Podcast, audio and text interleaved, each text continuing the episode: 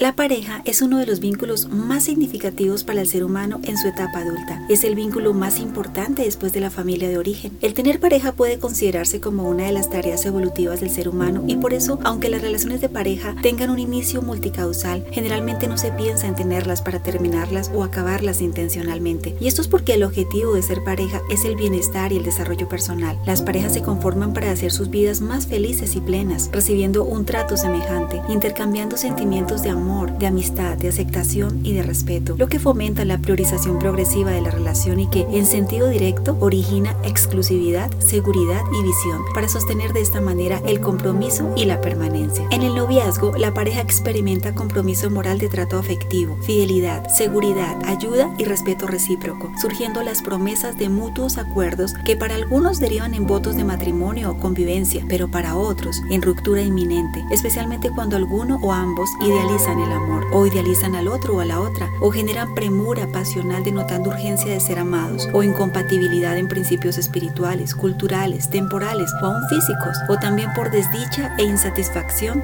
luego de conocer más a fondo la identidad del otro, sus hábitos, sus comportamientos, sus reacciones, su temperamento, su carácter, su personalidad. Y así como el inicio de las parejas es multicausal, su ruptura también lo puede ser. Estudios indican muchos motivos por el que las parejas de novios acaban su relación. Por ejemplo, proyectos de vida no compartidos, objetivos de pareja distintos, falta de límites personales y respeto a los límites y acuerdos, constantes y sistémicos conflictos y peleas, relaciones sexuales prematuras, diferencia en estilos de vida y cultura, temperamentos dominantes y manipuladores, comunicación inasertiva o violenta, celos, mentiras, infidelidad, incapacidad para resolver problemas, inestabilidad emocional, inmadurez de carácter, temperamentos no trabajados o incompatibilidades latentes y respeto verbal influencia negativa, conflictos con familia política, amigos o inclusive distanciamiento de ellos, chismes, dificultades económicas, monotonía, desmotivación, aburrimiento y rutinización, inadecuado manejo del tiempo, percepción de estancamiento, práctica de hábitos insanos o no compartidos, deshonestidad, desinterés y pérdida de los detalles e inclusive también se acaban por trastornos emocionales, mentales o conductuales de uno o de ambos. En fin, la relación de pareja siempre se verá afectada no solo por las experiencias previas e historia de vida de cada uno, sino también por las expectativas y perspectivas que cada uno tenga con respecto a la relación y a su pareja. Claramente la ruptura puede llegar a ser uno de los eventos más traumáticos para las personas, especialmente en aquellos que no querían terminar y les representa un estresor relevante produciéndoles amargura, dolor, sufrimiento, llanto recurrente, sentimiento de fracaso y en algunos casos crisis existenciales de mayor envergadura. La separación de la persona amada es un verdadero duelo que inclusive puede llegar a generar lo que llamamos la pena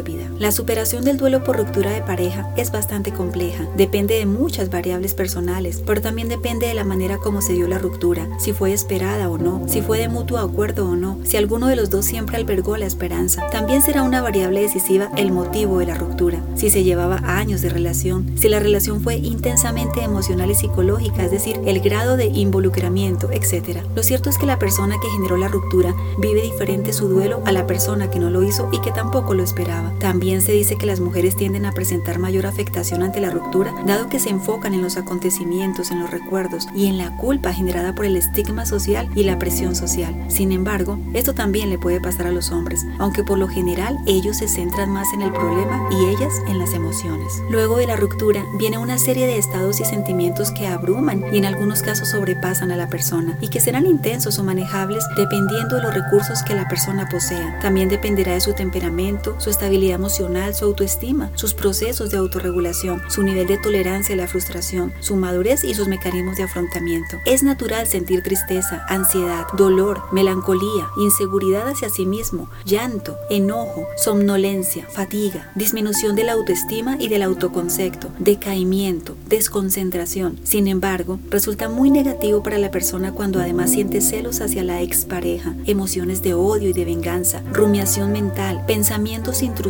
cuadros de depresión, elevados niveles de estrés físico y emocional. También es negativo cuando expresa conductas autodestructivas, conductas de aislamiento social, conductas de autolesión y consumo de medicamentos y de sustancias psicoactivas. El peligro de algunos síntomas, como por ejemplo la depresión, es que altera totalmente el funcionamiento de la persona en todas las áreas. La tristeza constante, la desesperanza, la culpabilidad, la soledad, la autodepreciación, la percepción de inutilidad y el aislamiento pueden llegar a generar disfuncionalidad patológica en la persona, incrementar mucho más sus niveles de estrés y ocasionar por ende cambios en su carácter, volviéndose crónicamente irascible, irritable, frustrada, malhumorada, desanimada, igualmente afectada en sus correlatos fisiológicos y metabólicos con enfermedades orgánicas y desorden en hábitos, especialmente en la alimentación, en la higiene del sueño y en el manejo del tiempo libre. En este punto, lamentablemente, ya la persona tiene su percepción tan modificada que ignora la información positiva y mantiene, aumenta y exagera la información negativa. Alimenta a cada segundo una visión negativa de sí misma y termina nutriendo una oscura negatividad ante su futuro. Todo ello originando la pena mórbida e impidiendo la resolución del duelo. Ahora, aunque hay casos de peligro, de violencia y de riesgo en contra de la vida y la integridad en donde es necesaria e inevitable la ruptura, en todos los casos afectará demasiado por lo menos a uno de los dos y no solo por unas semanas, sino inclusive hasta meses. Eso sí, en distintas formas y de acuerdo al rol o al género, ya que la dolorosa ruptura de pareja afecta de manera distinta a los hombres y a las mujeres. Muchas mujeres no solamente se sienten tristes, sino también rechazadas e inclusive usadas y desvaloradas. Por su parte, muchos hombres sienten un malestar incontrolable, experimentan decepción, rabia y algunos se sienten humillados. Sin embargo, tanto los hombres como las mujeres tienen la capacidad de superar el duelo e inclusive algunos avanzan considerablemente en su desarrollo personal y madurativo, llegando a lograr índices de felicidad aún mayores que los percibidos cuando estaban emparejados. Es verdad que una ruptura conlleva perjuicios, porque los sueños quedan en el aire, porque se trunca el proyecto de vida familiar. Sin embargo, los estudios también indican que pueden existir algunos beneficios positivos posteriores a la ruptura. Algunas personas, al superar el dolor de la ruptura, experimentan un crecimiento personal importante en sus procesos de autonomía e independencia. Algunos reportan un marcado proceso de aprendizaje sostenido, especialmente con los procesos de perdón, autoperdón y con la reevaluación del sentido y propósito de vida. Finalmente, no se trata simplemente de resignarse, es todo un proceso para aceptar, aprender, reflexionar, repensar, perdonar, respetar, dejar ir, cerrar ciclos y avanzar. Para aquellos especialmente con personalidades definidas y con carácter trabajado, se les facilita una mayor resistencia al estrés, ya que pueden proteger su autoestima y expresar autocontrol emocional. Esto es muy importante porque son personas que aún en proceso de duelo intentan siempre mantener un estilo de vida equilibrado, con balance en las actividades personales, familiares y sociales y con manejo prudente de tiempos, lo que les permite funcionalidad y sostenimiento de sus metas vitales. Ahora, ¿cómo se puede superar el duelo por ruptura de pareja? Existen varias estrategias de afrontamiento dirigidas especialmente al problema que ayudan a las personas a superar los duelos. Estas estrategias están encaminadas, entre otras cosas, para que las personas puedan aceptar el hecho y resignarse, para que reorganicen su vida cotidiana, para que restablezcan su sistema familiar o círculo cercano de amigos, para que reinterpreten lo sucedido de manera más positiva y amigable, para replantearse nuevas metas y relaciones, para que puedan compartir su experiencia no solo de dolor y pena, sino también de superación, de apoyo y de ayuda a otros, es decir, implicación en grupos. Un primer paso es precisamente tomar voluntariamente la decisión cognitiva y emocional de querer procesar y superar el duelo. Y este es un paso muy difícil para la persona que se encuentra victimizada, dolida, en estado depresivo o inclusive en estado disfuncional, porque generalmente es la persona que sigue amando a la pareja. Lo que obstaculiza este primer paso es cuando la persona se niega a aceptar la ruptura, pese a que la pareja ya no está y ya tomó firme su decisión. Cuando la persona no se desvincula totalmente y sigue intentando formar parte de la vida de su pareja, se detiene el proceso de resolución de duelo. Por esto, lo que es importante analizar es que el tomar la decisión de superar el duelo marca el inicio de una nueva etapa que, aunque intensa, es crudamente decisiva para la vida y el futuro de la persona. Los siguientes pasos deben buscar el bienestar psicológico, implican el adecuado desahogo emocional y la adquisición de conductas funcionales en las rutinas diarias para lograr un autocontrol. Se debe trabajar en el fortalecimiento de la inteligencia espiritual, de la inteligencia emocional, de la autoestima, del autoconcepto, teniendo en cuenta todo lo que la persona es y lo que idealmente espera ser. Es importante analizar los mecanismos de defensa adoptados, aún desde la crianza y desarrollo. De igual forma, se debe repensar en todos los roles distintos al de pareja para potenciarlos y encaminar planes, actividades relacionadas y aficiones gratificantes. También es importante el trabajo con los valores y las virtudes humanas, ya que es necesario ser intencionales con los pensamientos, los sentimientos y conductas para adquirir o fortalecer diariamente virtudes claves como el agradecimiento, la alegría, el sentido del humor, la empatía, la laboriosidad, el optimismo, la caridad y la fortaleza. Todas estas virtudes incrementan la resiliencia. El llevar un diario al respecto resulta muy útil para operacionalizar este objetivo. La participación en actividades sociales, los voluntariados y las alianzas son técnicas de planificación y también son importantes para que la persona se sienta útil, identificada, comprendida y apoyada. El restablecimiento de las relaciones con la familia de origen o con algunos de sus miembros más confiables y comprensivos, al igual que la restauración con amistades que son maduras e inteligentes en sus hábitos y estilo de vida, son de gran ayuda, no solo por su apoyo, sino también por su protección y compañía, especialmente en los momentos de percepción de vulnerabilidad y tendencia al retroceso. De forma análoga, inicialmente por lo menos, es necesario el distanciamiento. De forma análoga, inicialmente por lo menos, es necesario el distanciamiento.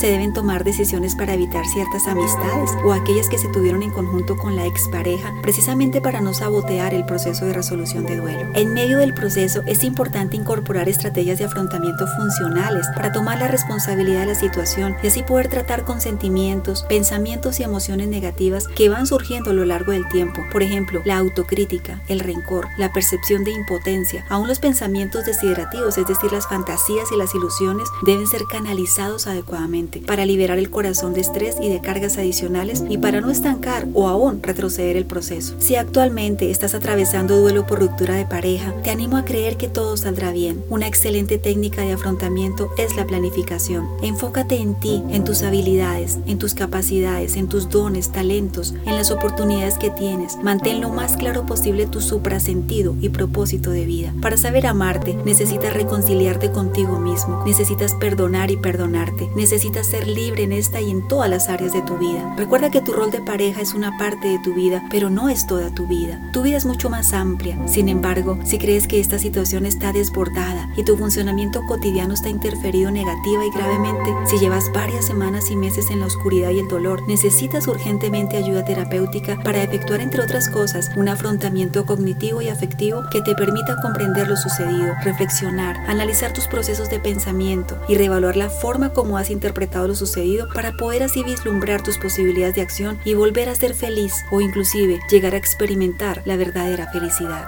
Soy Ana Cruz, tu psicóloga. Hasta un próximo episodio.